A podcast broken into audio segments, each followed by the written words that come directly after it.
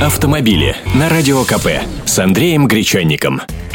Здравствуйте. Занимательные вещи у нас творятся. Похоже, скоро вместо гаишников нас начнут строить и вовсе какие-то гражданские. Прямо дорожные шерифы или рейнджеры, даже не знаю, как назвать. Смотрите сами. 20 марта Государственной Думой во втором основном чтении был принят законопроект правительства Москвы, рекомендованный Комитетом по земельным отношениям и строительству.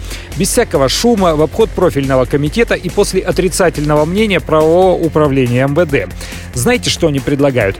по неким соглашениям передавать часть федеральных полномочий полиции на уровень органов исполнительной власти субъектов федерации, то есть местным властям. Например, наказывать за неправильную парковку будут не гаишники, а какие-то представители местных властей. Чем это пахнет? Вот для москвичей, например.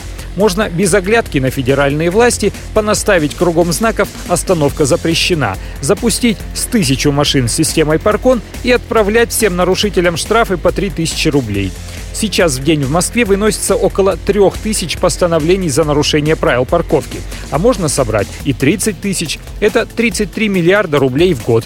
При этом строить парковки и нормально организовывать движение вовсе не обязательно, без федерального-то контроля. Все решения только в руках местной власти. Ладно, столица, а в малых городках вообще можно удельных князьков наплодить. Повторяю, закон прошел второе чтение. Если не вернут его на доработку, придется нам с вами туго. Автомобили с Андреем Гречанником.